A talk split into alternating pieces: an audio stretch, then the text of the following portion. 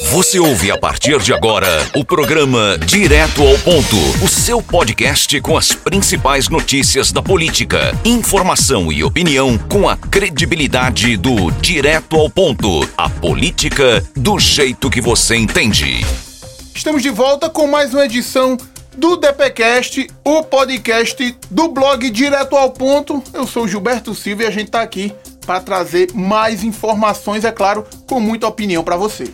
Eu sou o Geraldo Moura e vamos trazer o balanço da semana, viu? Muita informação, semana agitada desde Brasília com a CPI da Covid até aqui em Santa Cruz do Capibaribe com muita polêmica. Na CPI da Covid, Geraldo Moura, que movimentou toda semana dos principais noticiários, né? Um dos pontos foram os ex-ministros que estiveram concedendo né, é, é, entrevista não, né? Estiveram é, depondo lá na CPI, falando aí um, um, ponto que chamou a atenção foi a confirmação que o presidente da República havia pedido para esse ministro que alterasse a bula da cloroquina para usar ela como tratamento da coronavírus, do coronavírus. Pois é, Gilberto. Dentro disso também teve um embate aí do relator da CPI, o senador alagoano Renan Calheiros com o Flávio Bolsonaro, Gilberto Silva. Era um chamando um de santo, o outro chamando outro de Padre Cício, o outro de Frei Damião. Só foi o que faltou chamar naquele momento lá, viu?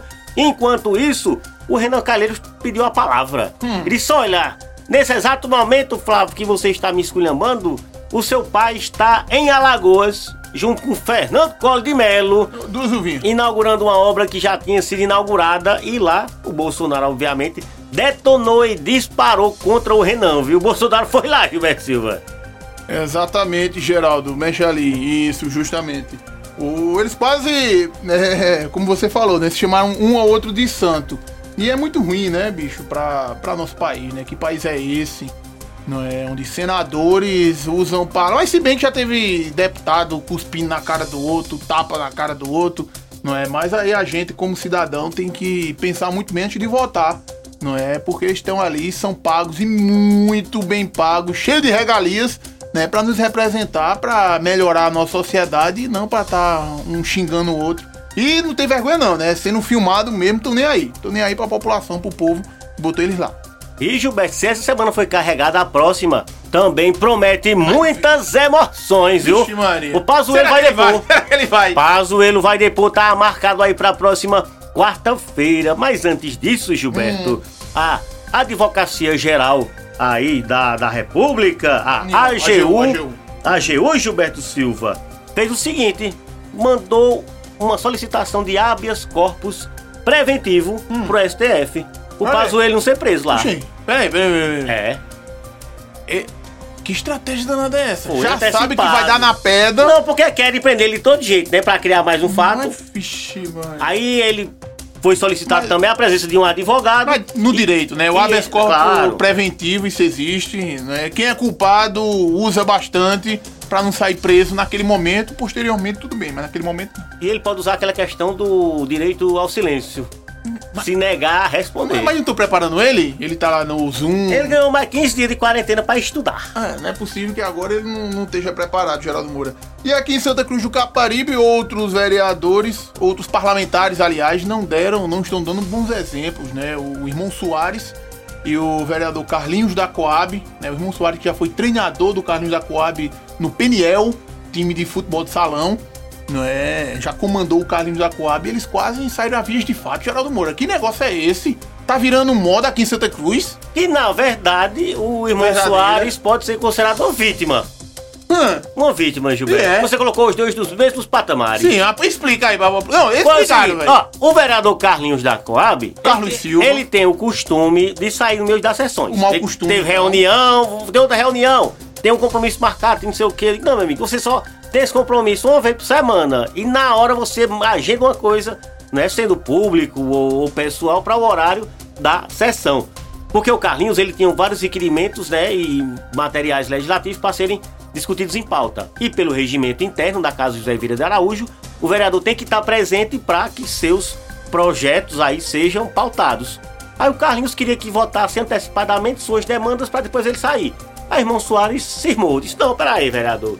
toda vez essa conversa, toda vez o senhor sai no meio da sessão, isso não está correto. Hum. Aí o Carlinhos ficou lá, tal, aí saiu. Depois, nas lives de Beto Silva, só escutava a zoada. Ei. Porque apesar da sessão ser remota, a, ma a maioria dos vereadores é, vai, vão para os seus gabinetes, ficam lá no plenário isolado, outro passam na presidência, cada um, eles ficam por lá ainda, né? E o Carlinhos foi até o gabinete do irmão Soares tirar satisfação. Mas que é isso, rapaz? A que ponto a gente chegou? De verdade, né? Eu coloquei os dois na. Mas é, é o Carlinhos, ele é reincidente, inclusive, né?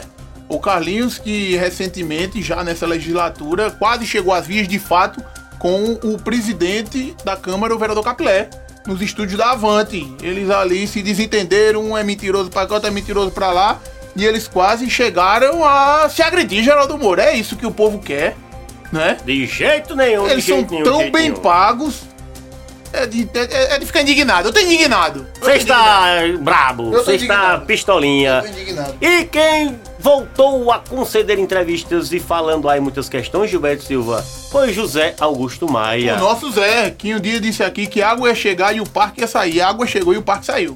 A água chegou que tá chovendo, ah, então, né? E o é. parque tá lá. Tá. Aí a chuva às alaga o parque, Inclusive, falar em parque, ele disse que tá formando uma associação, né? Uma associação para estar a concorrer na, nas próximas eleições do Moda Center. E aí, Gilberto Silva, é. ele está participando desse processo aí, né, juntando pessoas, porque diz que está na hora de tirar o poder, a hegemonia dos atuais gestores lá do Moda Center, né, Gilberto? Muitos se falavam que o Moda Center não poderia ser utilizado de forma alguma enquanto trampolim político. Tá, bem, Alan utilizou como a principal plataforma dele, tanto de visibilidade de mídia, quanto de discurso mesmo, foi a administração que ele teve à frente do Moda Center Santa Cruz, né? Inclusive formou-se um grupo ali que deu uma sustentação a ele e foi toda baseada ali no Moda Center. No Moda Center. Se não fosse o Moda Center, Alan, o fenômeno Alan Carneiro não teria. Fenômeno, fenômeno que passou a ser uma realidade, né? Hoje é uma realidade, foi em segundo lugar na última eleição. Agora o Zé Augusto, ele. Eu acho que o nome mesmo dele para encabeçar pesado. a chapa seria pesado, né, pesado etc. Agora, para participar das discussões, para articular,